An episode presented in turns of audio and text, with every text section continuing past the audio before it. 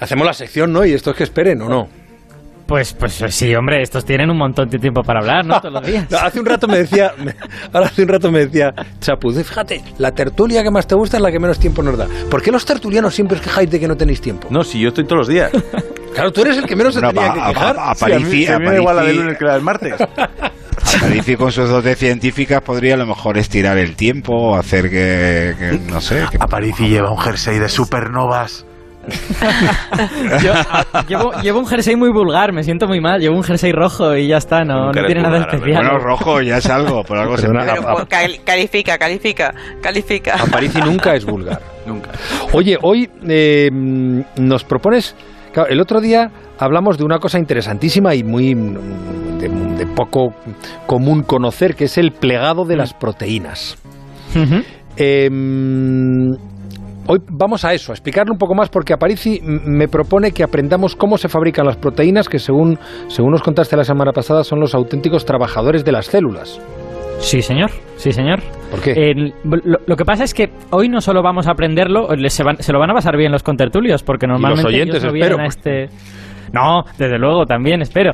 Pero sobre todo porque hoy lo que tenía preparado es un viaje al interior de la célula. Vamos, Ay, a, vamos a meternos ahí dentro. Y se van a tener que venir Chapu, Pedro, Karina, todos. ¿Cómo se llamaba aquella peli? Eh, Cariño encogido a. No, no, viaje al... No, tú dices viaje alucinante. viaje alucinante, probablemente. Sí, sí. ¿Qué pasa? Ahí Cariño encogido a los niños, digamos que es una versión algo menos científica y ah, ¿no era de verdad? menos ambiciosa. Pero, pero sí, también sí. podría podría haber dicho Juanra cariño encogido al periodista, o sea, no pasa nada. Sí, ¿eh? o, yo pensaba que no era ficción. No, pero yo, yo estaba pensando en el viaje alucinante, efectivamente, que se meten en un claro. submarino en la sangre de un ser humano. Pues vamos allá, ¿no? Vamos allá. Vamos. Va, abróchense todos los cinturones que nos vamos.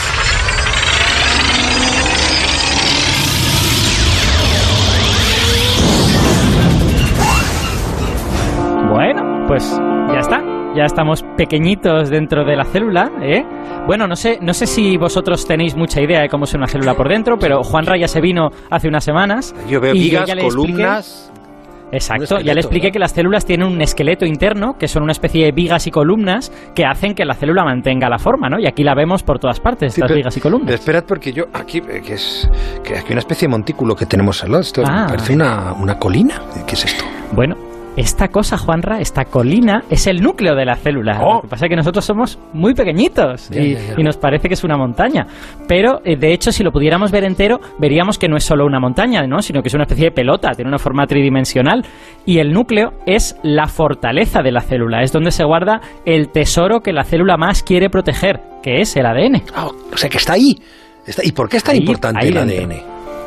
Bueno, el ADN es importante porque es, yo siempre lo llamo como el libro de instrucciones que hace que las células funcionen.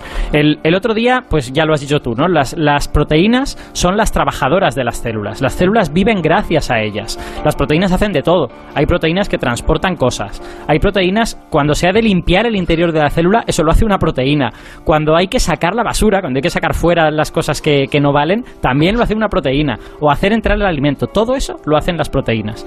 Yo os diría que las proteínas son como las ciudadanas de esta metrópolis gigante que es la célula, ¿no? Ya. Y las, las instrucciones para fabricarlas están justo en el ADN. Es justo, justo en el ADN. Eh, hmm. Bueno, yo no veo ninguna proteína por aquí. Eh, ¿Dónde están las, las, es, las, proteínas? Están en el ADN, o sea, están aquí dentro de lo que hay dentro de esta especie de, de, de montículo. No, no, no, lo que hay, lo que hay ahí dentro es el libro donde están escritas. Las ah, proteínas vale. están escritas dentro de ese ADN que hay ahí dentro. Pero dentro del núcleo también hay proteínas, pero no, no es que salgan de ahí, sino que ahí lees y las fabricas. Leo y, y para que para ya para que veas, para que trates de entender cómo se puede leer y por qué hablo de escribir y todo esto, porque es evidente que estamos hablando de, de, de eh, moléculas y por lo tanto ahí no se puede escribir con un boli, ¿no? No. Eh, lo que hay que entender es exactamente cómo es el ADN. El ADN es una cadena, eso nos lo han dicho muchas veces, las cadenas de ADN, ¿no? Eh, y hay que imaginarlo como si fuera una especie de collar muy largo. Y en este collar solo hay cuentas de cuatro tipos. Que, que son sustancias químicas, claro, no son piedrecitas ni nada. Pero si queréis, nos podemos imaginar el ADN como un collar de piedras con piedras de cuatro colores diferentes, ¿vale? Ahí, pues cada una de un color, una detrás de la otra. Y esas cuatro piedras forman una especie de alfabeto. Es un alfabeto muy rudimentario, es un alfabeto que solo tiene cuatro letras, pero es un alfabeto. No es lo mismo escribir rojo, azul, verde, amarillo que amarillo, amarillo, rojo, azul. Es como palabras diferentes, ¿no? Que están escritas en el ADN. Eh, pe- Pero eso existe aquí dentro, lo que yo estoy viendo dentro existe eso. Sí, señor, Físicamente. Físicamente O sea, eso dentro del lo, núcleo, lo podría, lo que- podría sacarlo y desplegarlo. Sí, y de hecho si lo desplegaras, eh, si no recuerdo mal, el ADN de una sola célula, si lo despliegas por completo, ocupa como dos metros o algo por el estilo. Es una, es una cosa muy larga. Porque, porque dentro del núcleo el ADN está empaquetado, está en la forma de los cromosomas. La palabra cromosoma sí que nos suena. Pues un cromosoma no es otra cosa que estas cadenas de ADN empaquetadas, enrolladas, de manera que ocupen muy poco espacio, ¿no? Y tú luego, el cuerpo tiene una manera de abrir ese paquete y abrirlo por la parte que quiere leer, digamos. Ya, O sea, eso, eso, a ver, mira, mira, ahora, eso que está saliendo unas cosas largas dentro del núcleo como si fueran gusanos. Eso que está saliendo del núcleo no es ADN, Ah. eso es un primo del ADN.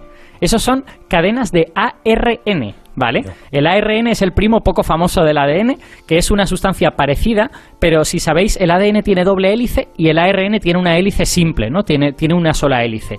Y el ARN es importante en esta historia de las proteínas y del ADN porque es el mensajero que permite sacar del núcleo la información del ADN.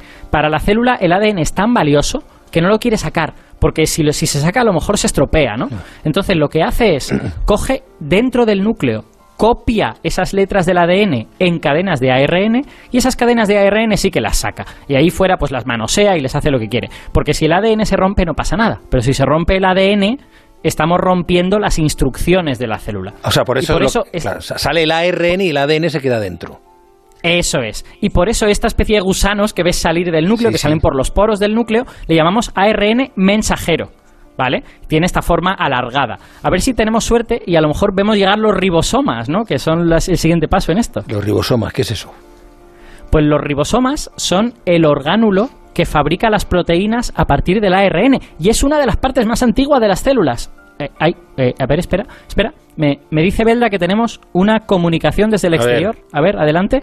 A ver, Alberto, me he visto obligada a intervenir porque esto ya me parecía intrusismo laboral. Pero bueno, A ver, ¿de ¿quién es esa voz, tío? ¿Qué me estás haciendo? Bueno, esta voz, esta voz que me está riñendo un poco es de, es de una amiga, por fortuna. Es de, es de Sandra Ortonoves, que es una científica que tiene un canal de YouTube fabuloso, que os recomiendo mucho, habla de biomedicina, que se llama La Hiperactina.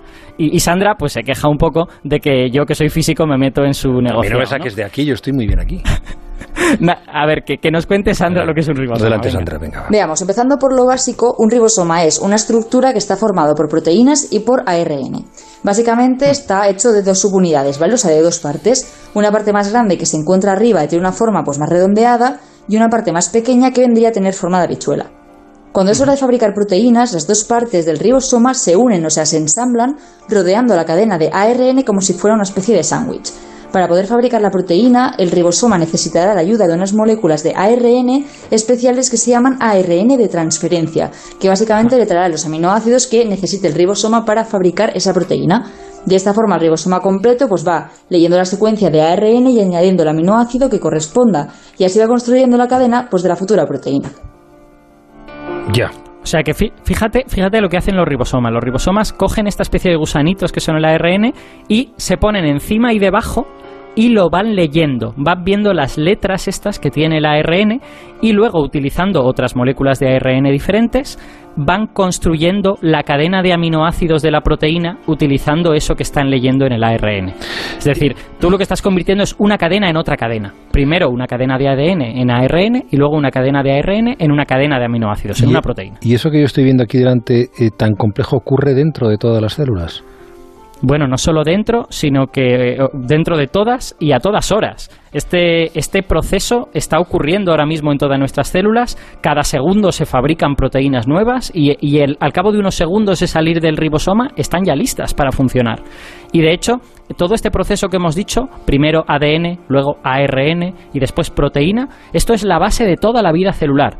Ocurre en las bacterias y ocurre en nuestras células. Y de hecho, creemos que eso se debe a que nuestro antepasado común, una célula que vivió hace 3.700 millones de años, que se dice pronto, ya tenía este procedimiento. Y nosotros lo hemos heredado. Nosotros somos todos los herederos de aquella primera vida, que no sabemos muy bien cómo era, pero que probablemente ya tenía este proceso de transferencia de información. Oye, em, hay una cosa muy curiosa eh, eh, y, quiero que para la próxima sección de ciencia, que ya será el año que viene, eh, porque estamos hablando del ARN mensajero.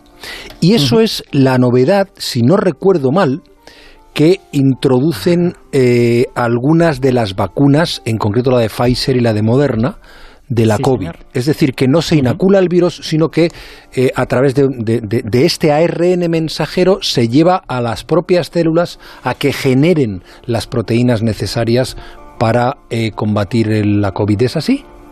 Sí, señor, efectivamente. De hecho, lo que, lo que hacen estas vacunas es que cogen el, el- los virus, no todos tienen ADN, son, son seres un poquito más diferentes que nosotros, y este, el coronavirus en concreto solo tiene ARN en su interior, no tiene. ADN. Entonces, esta vacuna lo que hace es coger un trocito de ese ARN, meterlo en nuestra célula, para que la célula lo confunda con su ARN mensajero. La célula lo coge y dice, bueno, esto debe de ser mío. Y en realidad, la proteína que crea no es una proteína humana, es una proteína de virus. Y tú terminas teniendo una especie de célula híbrida con proteínas de virus a su alrededor. Y sobre esa célula híbrida es sobre la que aprende el sistema ya. inmune.